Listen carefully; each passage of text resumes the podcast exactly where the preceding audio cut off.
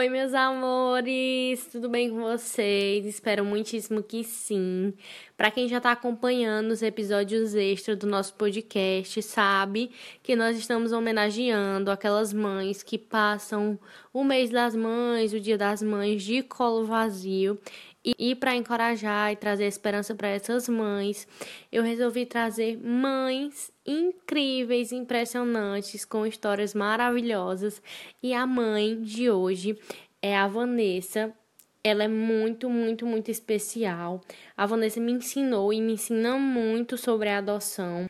A Vanessa compartilha todo o processo dela, os aprendizados, as dificuldades, tudo lá no Instagram dela. Vai no meu feed que eu compartilhei uma fotinha dela, tá bom? Uma passagem que me lembra muito, muito, muito a Vanessa tá lá na Bíblia, em Mateus, capítulo 11, versículo 30, que diz assim: Porque o meu jugo é suave e o meu fardo é leve.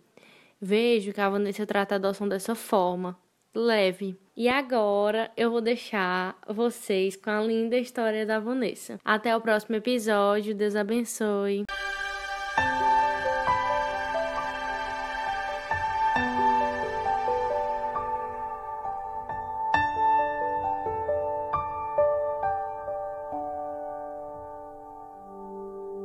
Oi, eu me chamo Vanessa e eu tô muito feliz pela oportunidade de contar um pouco da minha história aqui para vocês. Eu sou casada com Sérgio, nós somos de Recife, Pernambuco.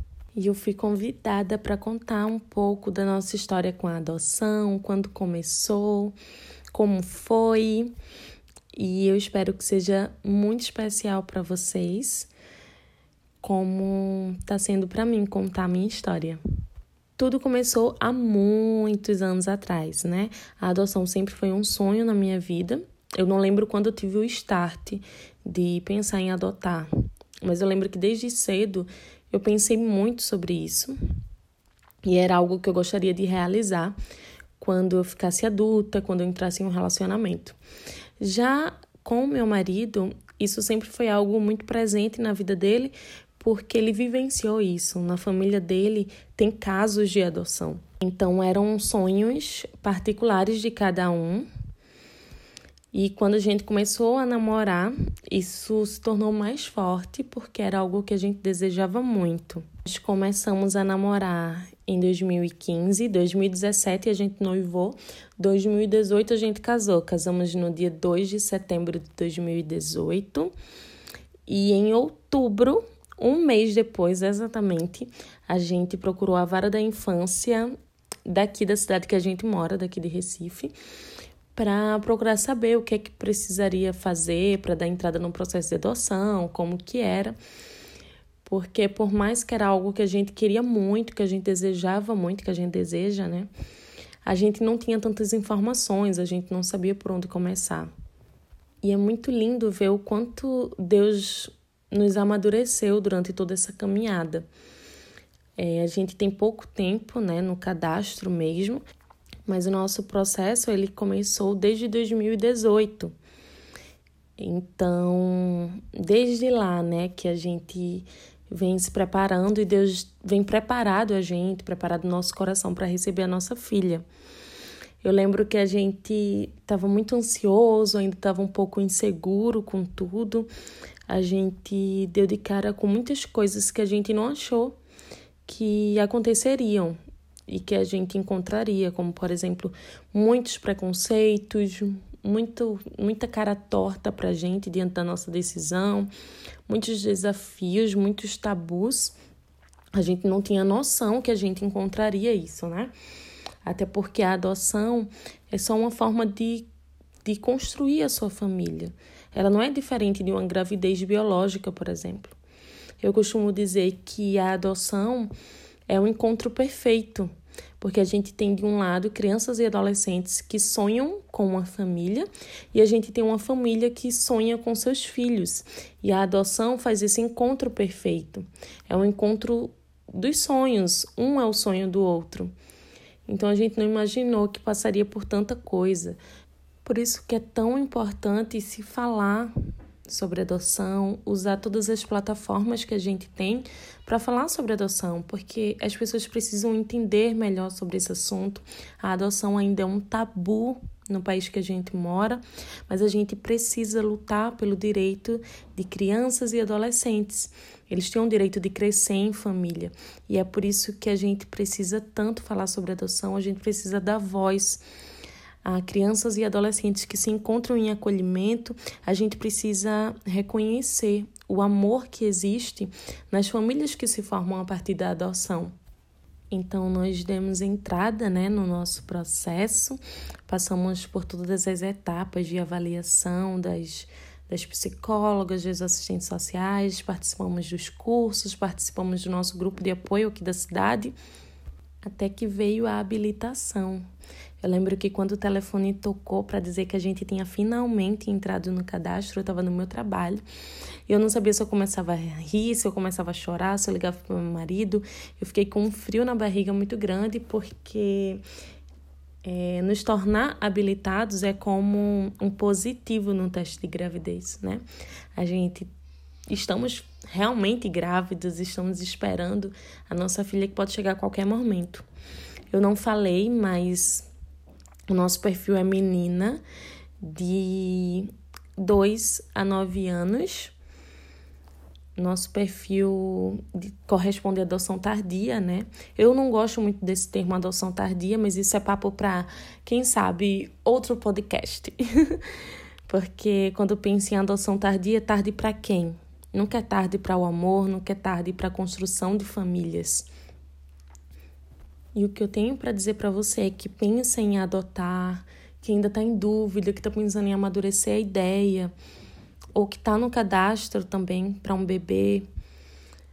É, seja fiel àquilo que o seu coração quer, escute a voz do seu coração. Nós optamos por uma filha maior porque nós não nos enxergamos é, enfrentando uma adoção com bebês. Mas isso é algo muito pessoal e individual de cada casal ou da pessoa que, se, que você que está pretendendo adotar, né?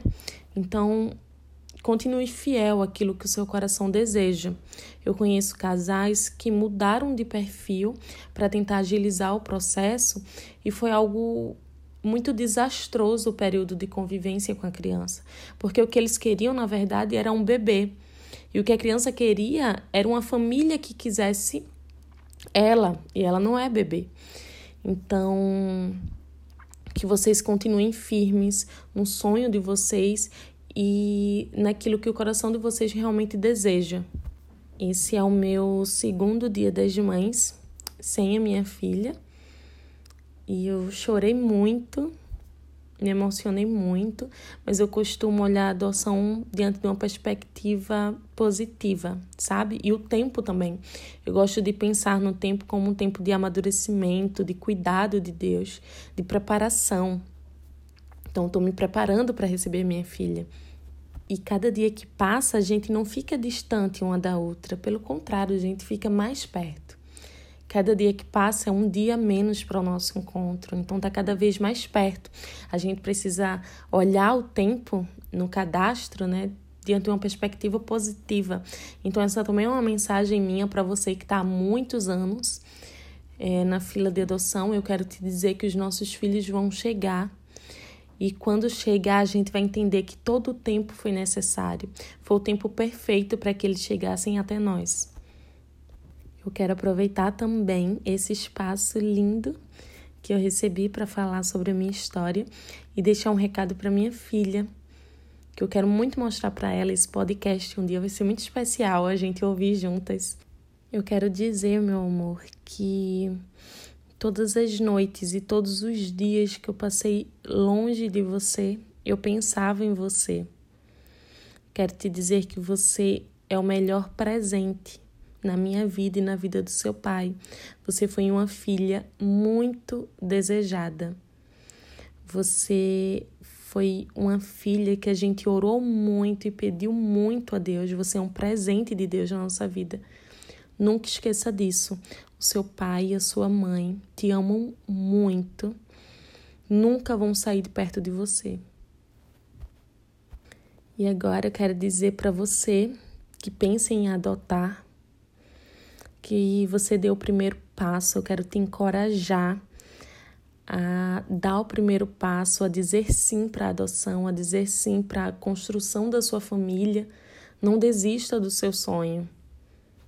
E para você que está já há muitos anos esperando, eu quero dizer que nós estamos juntos nessa espera e que a gente venha tornar essa espera a espera mais linda da nossa vida, que a gente venha se preparar para os nossos filhos, porque a gente precisa estar tá bem para recebê-los. Então que a gente venha cuidar do nosso coração, cuidar de nós mesmos, é, organizar tudo para recebê-los, porque eles podem chegar a qualquer momento. E quero agradecer esse espaço lindo onde eu pude compartilhar um pouco da minha história. Eu sou Vanessa, do Instagram Família, Adoção e Amor, e eu quero ver todos vocês dizendo sim para a adoção, dizendo sim para o direito de toda criança e adolescente crescer em família, dizendo sim para famílias formadas a partir da adoção. Um beijo!